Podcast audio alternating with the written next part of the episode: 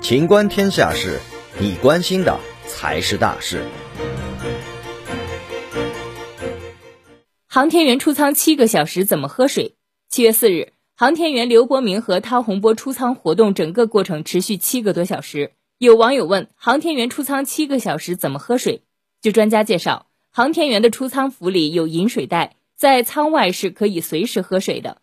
据专家介绍，舱外航天服相当于微型载人航天器，技术很复杂，是一个国家载人航天实力的重要体现。